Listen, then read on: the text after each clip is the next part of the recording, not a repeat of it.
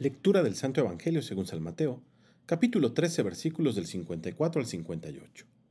En aquel tiempo Jesús llegó a su tierra y se puso a enseñar a la gente en la sinagoga, de tal forma que todos estaban asombrados y se preguntaban, ¿de dónde ha sacado éste esa sabiduría y esos poderes milagrosos? ¿Acaso no es este el hijo del carpintero? ¿No se llama María su madre y no son sus hermanos Santiago, José, Simón y Judas?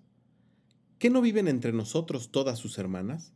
¿De dónde, pues, ha sacado todas estas cosas? Y se negaban a creer en él.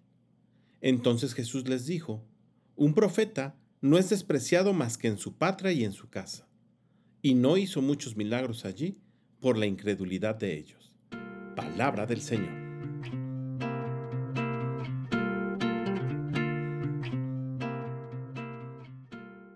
El Evangelio del día de hoy es bastante claro. A veces nuestra propia incredulidad y el desprecio por las cosas sagradas nos impiden ver los milagros que tanto ansiamos sucedan en nuestra vida. ¿Cuántas veces también escuchamos a Jesús decir, vete, tu fe te ha salvado? A otros, ve en paz y que se haga como tú has creído. Y en alguna otra ocasión decir, no he hallado fe más grande en todo Israel. En conclusión, el milagro que estamos esperando definitivamente está en las manos de Dios, pero requiere de nuestra fe.